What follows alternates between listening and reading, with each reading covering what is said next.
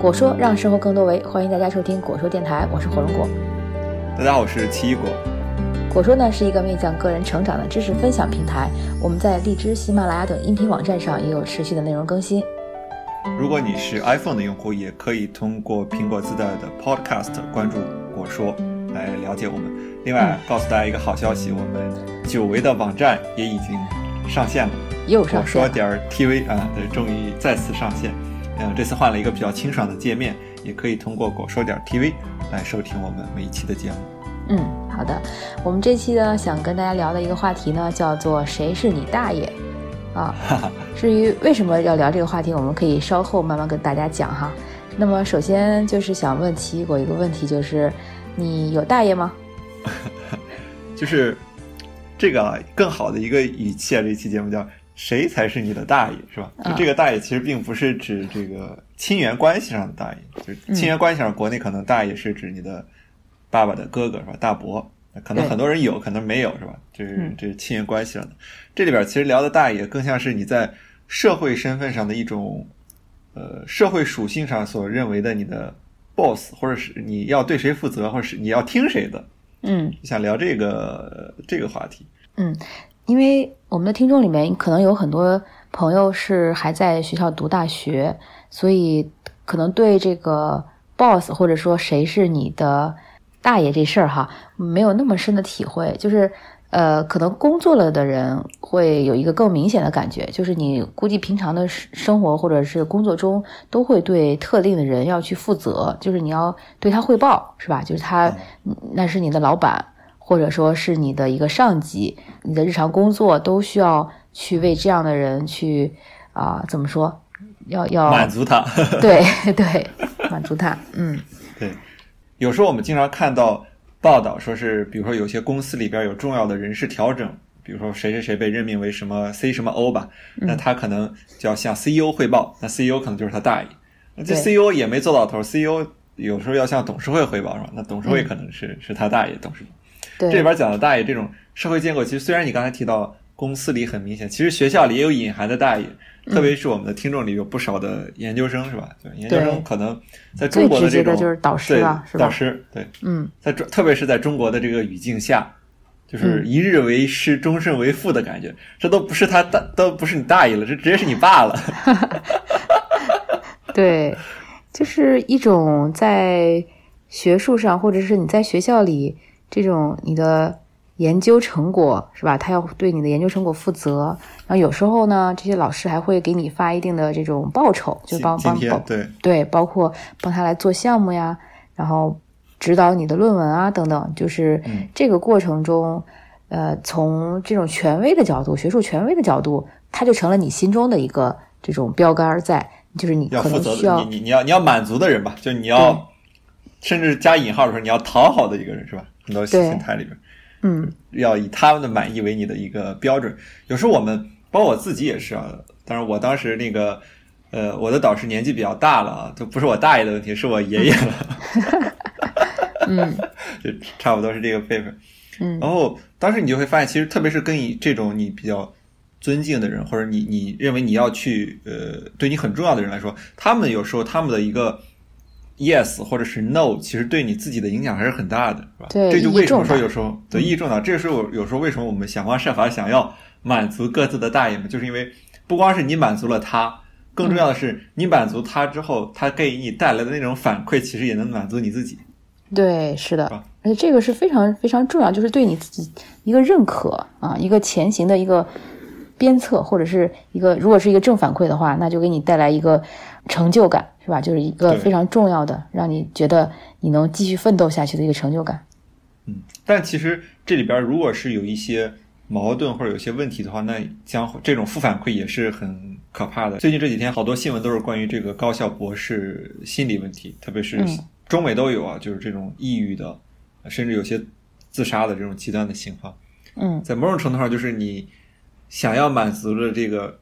你大爷和你的这种给得到的反馈或者预期产生了严重的背离。嗯，其实有的时候这种想要满足的都不一定是某一个人的他的要求，有的时候就是一种社会的规制，是吧？就是嗯，大家都觉得你应该怎样怎样，你作为一个博士，应该去啊、发足够的论文呐、然后足够就是找到一个合理的教职啊，是吧？就是一种社会的规制在这儿啊。那那同时你又自己觉得应该活一个不一样的人生，又有一种自己的这种挣扎在里面，所以就会有很多问题出现。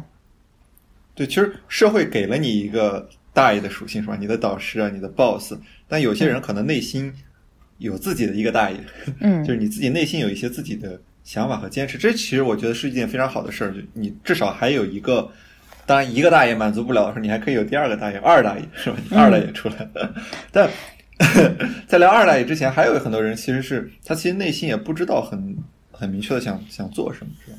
就是嗯当价值观比较单一情况，你就一个大爷，然后这个大爷如果你的信念崩塌了之后，就很容易出问题。因为我记得 火龙果当年其实有一些焦虑哈，有一些焦灼就在于对。有一个很强势的大爷，对，那我我那大爷是我爸这辈儿的，对，就是、啊就是跟也是终身为父这样的，对。然后啊，也是我觉得是当年的一些呃不理解吧，可能有一些要求，或者说每个人他就是指导学生的方式不一样，然后让你产生的一种感觉也不一样，所以有的时候他的一些行为，当你不理解的时候，你就会觉得好像是自己的一切都是就就你自己心中那个大爷才是对的啊。嗯但是是但是后来想想，就是其实那段经历给你的这种冲击，还有教训，或者是说那种影响，它也是在潜移默化的去去让你去重新反思，到底你自己心中所要追寻的那个方向到底是什么。就是其实有了那样一种外力去鞭策你去重新思考、建构啊，你你自己到底真正想要什么？我觉得这也是可能，嗯，为什么我后来走上了创业这条路的一个原因。嗯啊，对，其实我觉得你还是比较幸运，就是呃，嗯当时虽然对你很严厉，但本质上是。呃嗯一个非常 positive 的，我我的理解啊，就是在学术上或者什么是一种正向的、很正向的一个一个推动力。对，但其实有些我们其实确实是观察到社会上有些现象，就是其实有时候这些无论是作为导师啊，还有包括甚至作为领导，他对你的那种压力、那种 push，其实不是一个正向的。很多你甚至会觉得有点心理扭曲和这种心理阴暗的这种成分在，这这其实并不鲜见，在高校嗯甚至在这种公司里有很多。其实你觉得这种情况下有什么办法吗？就是你你的那个大爷其实让你很痛苦，而这个痛苦又不是说是很正向的这种能提高自我的这种。嗯，我记得前一段时间，呃，我们公司接到一个面试的，就是申请。呃，当时这个人呢，他是从那个 Keep，就是那个咱们做健身的那个啊，嗯那个那个公司出来的。当时问他为什么离职，然后他就说，就是他们团队重组啊，就重组以后呢，可能就是新来的这个 leader，然后他们就觉得可能不能给他带来更多的成长，然后可能会提一些跟他们方向不一致的要求。然后，所以他就选择离职。所以，那离职肯定是一个选择了。就说，如果这个领导，如果你你你不太认可他的一些处事方式，或者他提的一些绩效要求的话，那如果你觉得自己还有其他出路，那就果断离职就好了，对吧？对对，跟这个大爷断绝关系。对 对，很多时候，我刚才提那个问题，更想说的是，你有时候面对的这个困难，其实它不是由于你的原因，也不是由于这个呃，就是它它其实对你来说，可能就是一个纯粹的痛苦，不能正向，就可能就是你的这个你的大爷心理变态是吧？心理很扭曲，这是有可能的。如果我们听众里边有高校的同学的话，其实在这方面，其实很多国外的学校其实有一些针对这种措施的一个预防的。嗯其实典型的一个机制就是，像在国外很多时候，这个 master 这种硕士的学生，嗯是你可以自主的去换导师啊，什么都很很容易。就是其实硕士的这种导师权力很弱，在国外，他其实某种程度上就是最后参加一些你的答辩，然后保证你的这个论文的正常的学术的规范存在，这是它的一个一个作用。呃，这是一个硕士这个，然后国外其实这种博士。这种也会面临同样的问题，就有些导师确实很变态，不光是国内啊，就全世界我觉得都一样。嗯那针对这个问题，其实美国啊、欧洲啊采取的一个措施，其实是委员会的制度嘛，就真正的 committee 的这个制度。委员会里可能有一个人是你的主导师，但其实也是并不像国内那样，他要安排你做很多事情。嗯很多时候就是你还是有很多的这种选择，就这个是制度上的一个保障。然后公司上，我我似乎感觉其实国公司也有一些这种类似于轮岗制度啊，或者是其他的一些可能性吧，内部转岗是吧？嗯可能你申请内部转岗的时候，呃，可能要需要注意一下，就似乎不能让人感觉是因为你跟领导的矛盾啊，或者是说嗯这些问题导致的，可能是一些个人发展上的因素。嗯，还是给给给了一套解决方案啊。对对对，我这儿有一套解决方案。嗯。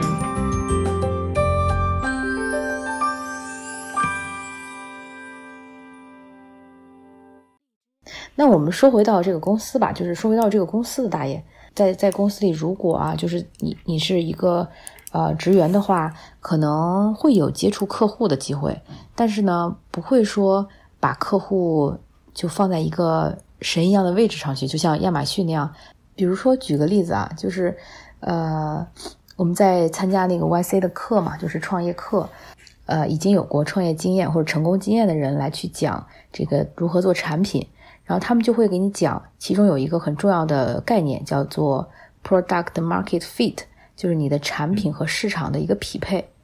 那在这个过程中，其实这个你你做，我们以前认为把产品做好了，自然有人来买，就是把产品做好了，自然就是有人来给你付费，是吧？然后，但是呢，你这个产品什么叫做好？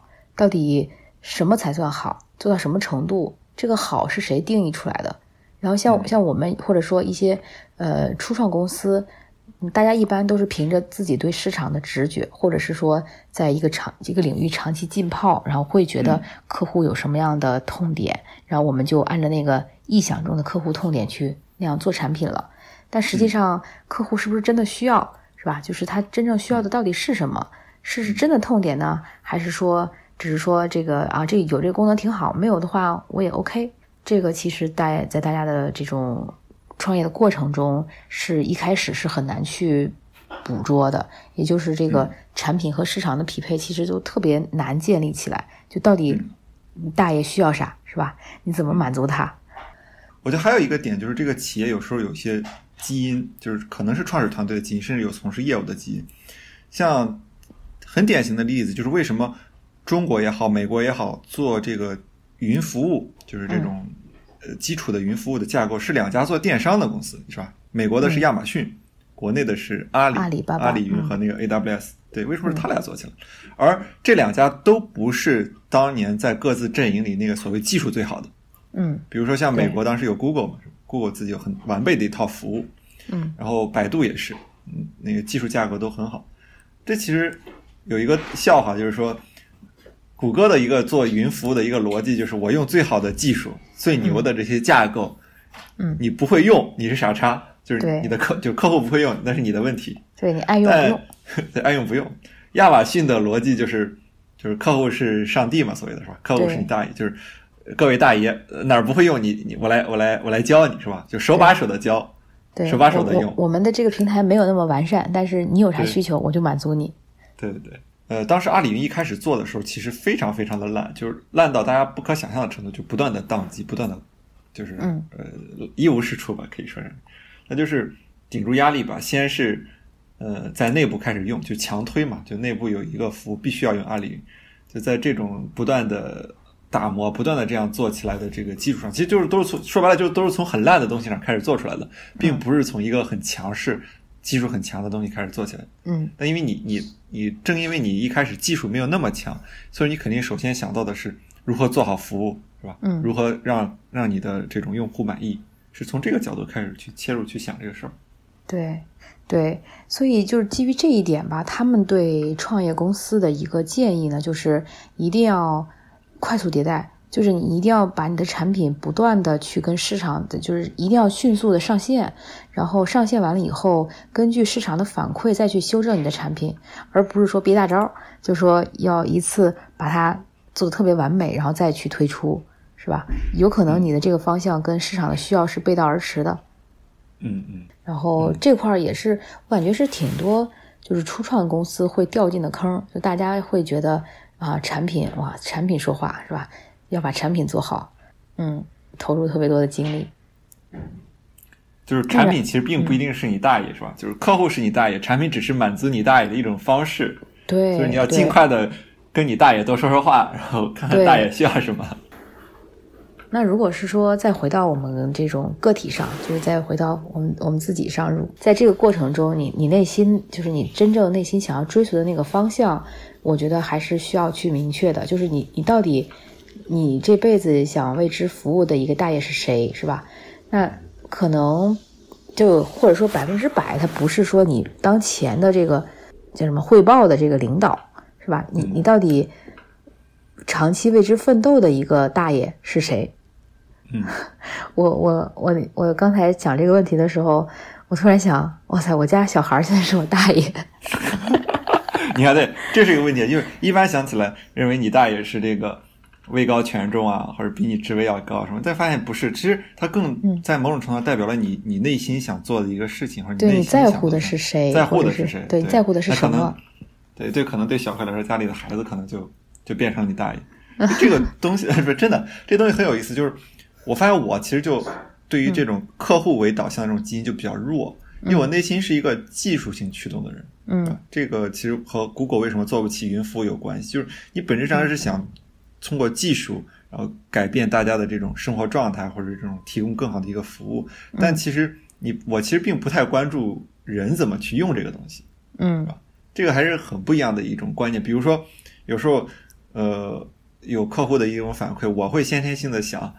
哎，那是你不会用，嗯，就不是我们这做的不好，因为就很很很多时候会你骨子里就会有这种意识，因为人总是本能会喜欢推卸责任嘛，嗯，这个其实想去克服这些东西还是还是很很困难的。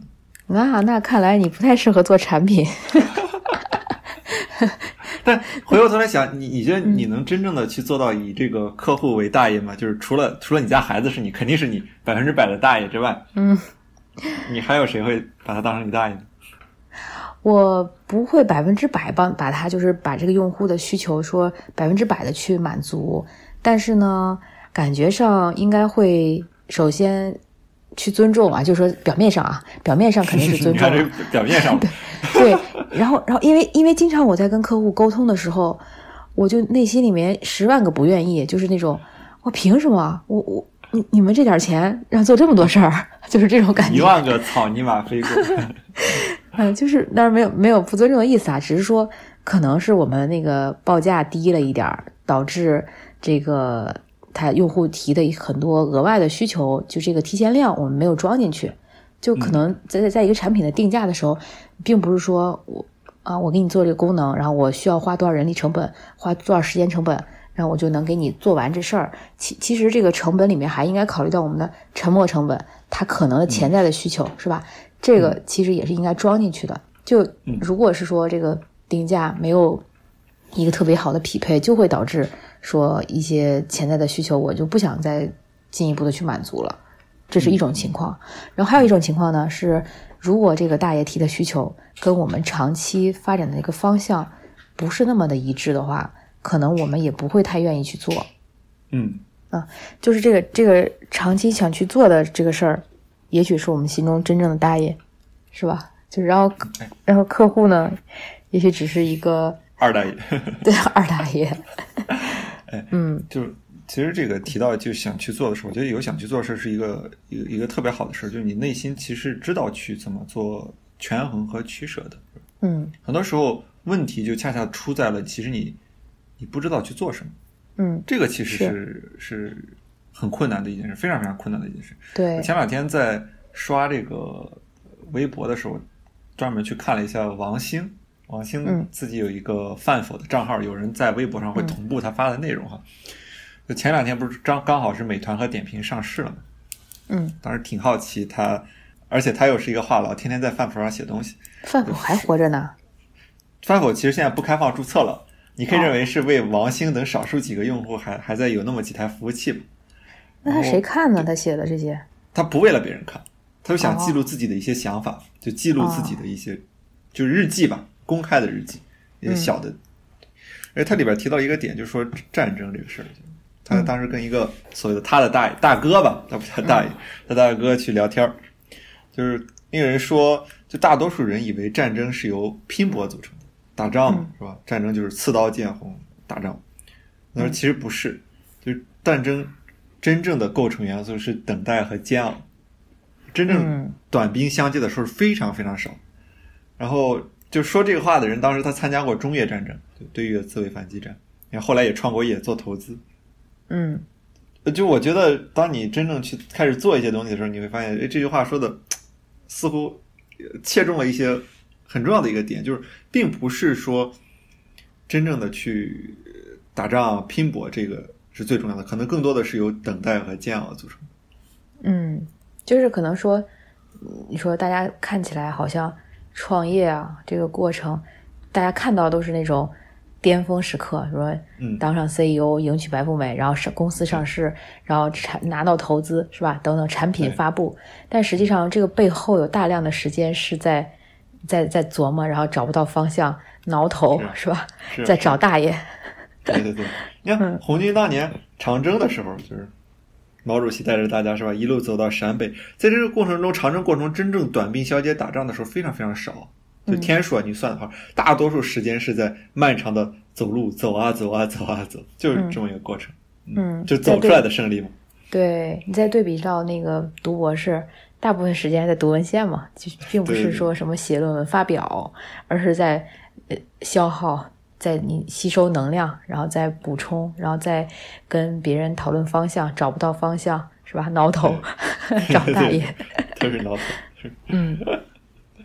那你说的这个跟大爷有什么关系啊？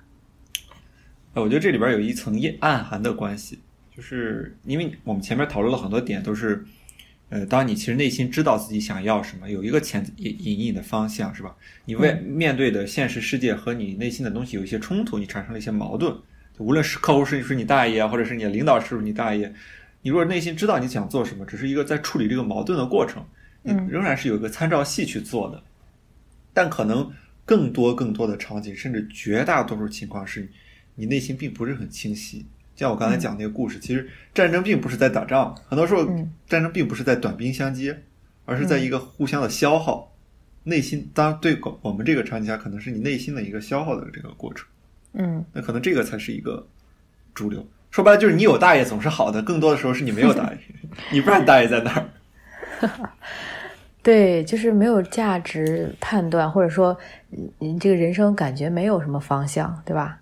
对，嗯，就你没有一个想要去去满足的一个需求或者满足的人，这是这是很很困难的，因为我们其实平时私下里天天讨论嘛，就是哎，这个市场觉得怎么样，是吧？这个产品方向怎么样？你会发现，要不很大的市场份额，或者是你觉得很不错的东西，那个那个那个大爷吧，所有的就是都是别人大爷，不跟着你姓，是吧？嗯。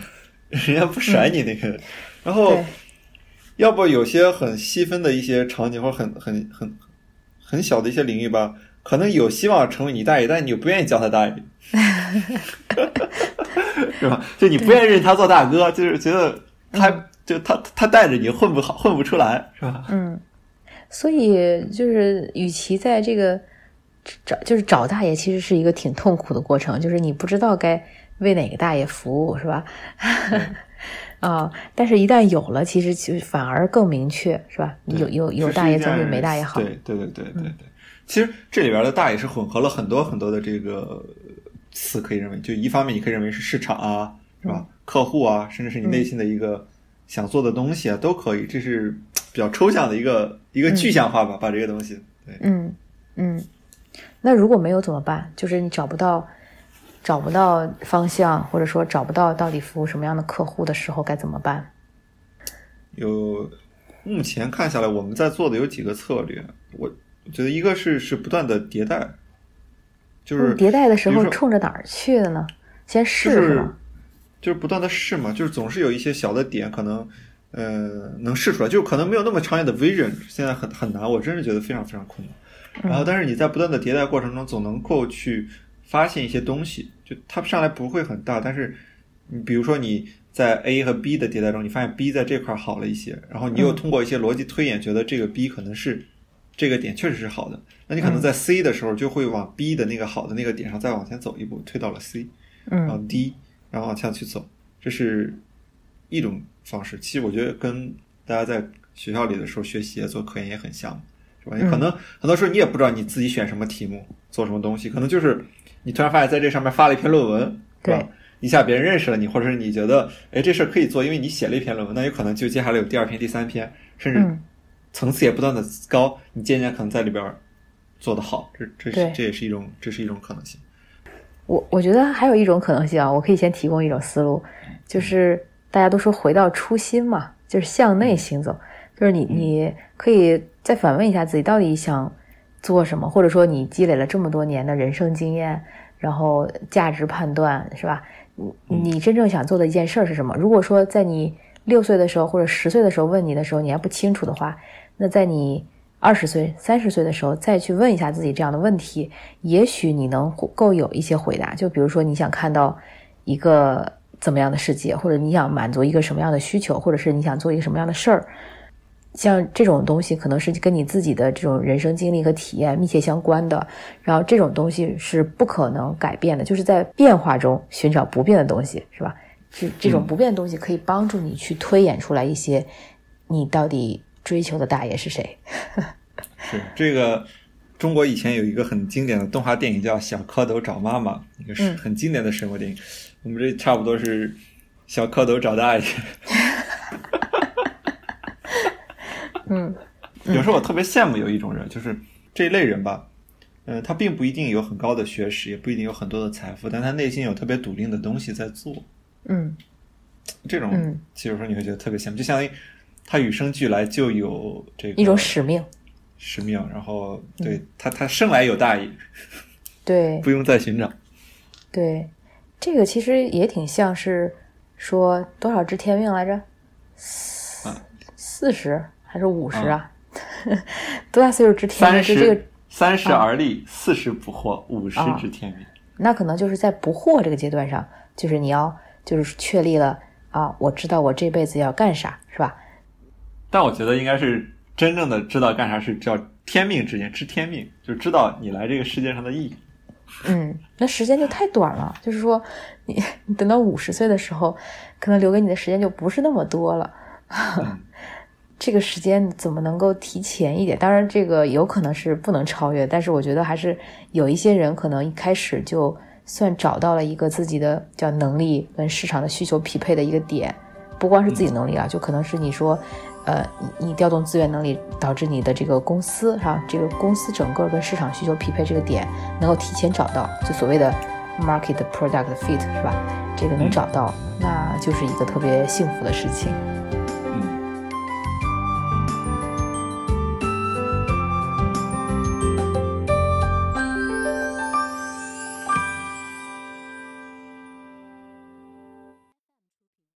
其实我们聊了一轮，就是找大爷的话题啊，就是其实有些时候我们会隐隐约约觉得自己似乎有了一些想法，或者有了一些这种产品方向，是吧？但仍然会有面临一个下一个问题，就是如何去满足客户，嗯，或者是说满足你自己的，实现你自己的一些想法吧。嗯，你觉得有什么经验或者建议去做这个事儿？就如何满足你大爷？嗯，你可以，你孩子你是怎么满足？你不是现在你孩子是你大爷吗？我我都觉得这个大爷不能老满足，要不然惯坏了，是吧？就不能无条件的满足，是吗？对对对，我觉得还是应该符合他的成长规律吧。就是，像我们之前给那个公司定那个价值观的时候，咱们其中有一条，呃，因为很多公司都在讲叫客户为先，是吧？嗯，我记得当时咱们还专门讨论过这个事儿，然后最后定的是叫客户价值为先。就回到我孩子这件事儿上，就是我如果是客户为先，就是他他想要什么我就给什么的话，那可能那就是惯的越来越不像话，就是他说什么你就满满足什么，他就也没有耐心去等待别人，也没有耐心去啊听你讲道理，是吧？这等等这些沟通就不能存在了。那如果是客户价值为先的话，我是把它放在一个他成长的长期的收益的角度去考虑。应该怎么满足他？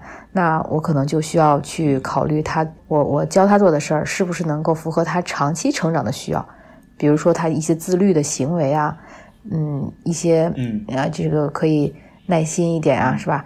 或者是说有礼貌一点等等这些行为，可能对他短期没有啥好处，但长期对他有好处的事儿，也需要去教给他啊，就是这其实也是另外一种程度上的满足你大爷。对，其实这个特别好，这个点，其实就是说你你对于大爷来说，就是你既要他既是你大爷，又是你孙子，什么意思呢？儿子 啊，儿子，反正一个意思嘛，就是你既要满足他，同时又想着是你要为他好，嗯是吧？你站在长远的发展角度，所以说这个点非常重要，就是、嗯但是可能不太一样啊，就是我觉得客户这事儿跟儿子还不太一样，因为有的时候客户觉得他自己就是上帝啊，就是应该有你产品啊。儿子也觉得是上帝，嗯，对，但是如果说你不去想尽办法去讨好他、满足他的时候，他可能会走掉，但是儿子不会走掉，因为他没有没有没有哦其他妈妈，对不对？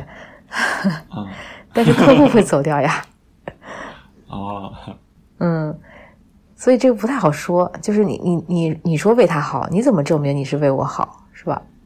嗯，对，所以我觉得在市场中，可能真正用户需要的东西还是他们自己最清楚，就是可能不是这种做产品的人能臆想出来的，还是需要去真正的去了解他们需要啥。嗯。嗯，但是像真正乔布斯那样的，就是苹果公司那样的，他能够在纷繁的复杂的现象背后，看到用户需要简洁的产品，需要这种这用户操作的这种交互流程是这种这样的，是吧？就去超越当时的一些所有的产品是那样的一种交互的形态，那还是真的还是挺困难的一件事儿。是的，而且我们特别是在做商业公司的时候，你会发现很多时候做 to B 的公司还面临一个先天的矛盾，就是你的付费的客户和你的这个呃真正使用你产品的东西不是一类人嘛，是吧？这是一个点。另外一个就是长期和短期的问题。你像你跟你的孩子。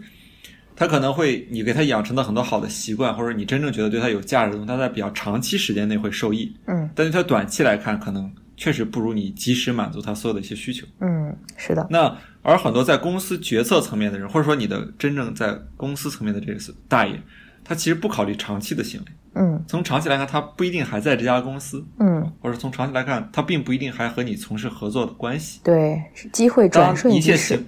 对一切都变成一个短期行为了之后，那这个 value 这个事儿就要重新评估了。嗯就为什么说亚马逊会很多时候会无条件的满足一些客户的需求？嗯比如说随便给你换是吧？你你不条无条件退货。嗯那他建立的一个基础是，他认为你会跟亚马逊产生一种长期的关系，对不，是一年两年，甚至你可能五年、十年都会在亚马逊上买东西。是的，是的，他愿意牺牲掉一些短期利益，去换取一个长期的合作和一个服务，是这有个很长的时间的属性在里面。对，是的，这也是我们的很多客户在让我们降低服务价格的时候说的话。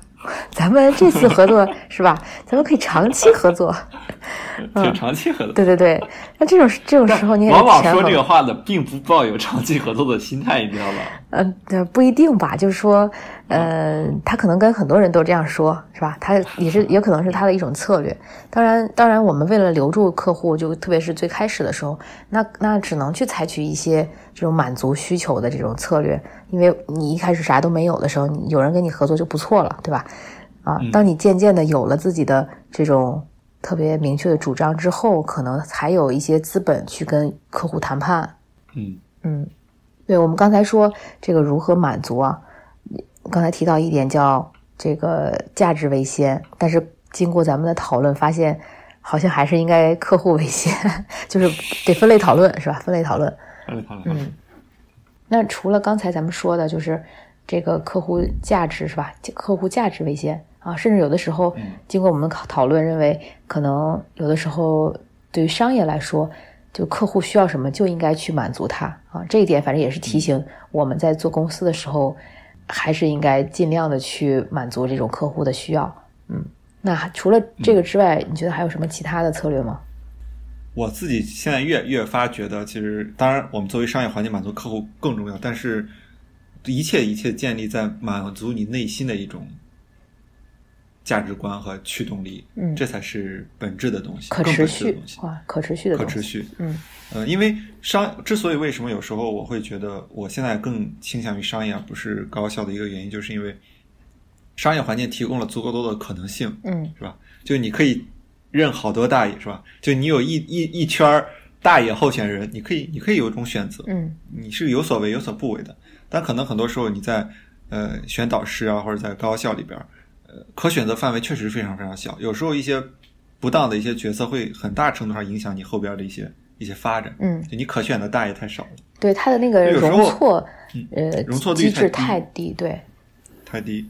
那所以说回到商业这种可选择大爷既然这么多，有时候甚我们当然也有这种先例了，就是有时候你觉得确实这个并不是一个以价值为导向的一个客户，你你会觉得，哎，我去你大爷的，我就不要这大爷了。是，这也是这也是一种可能，是吧？就是其实还是满足于自己内心的一一一一些东西，可能会更好。就是嗯，对啊，没想到这个我们讨论了半天，还能回到内心，就是或者说这个商业的一些选择，或者是做公司的一些选择，其实最终最终就是决定你是否能走得很远的，还是看你内心的这个大爷是不是跟你在从事的这项职业或者这个方向是一致的，是吧？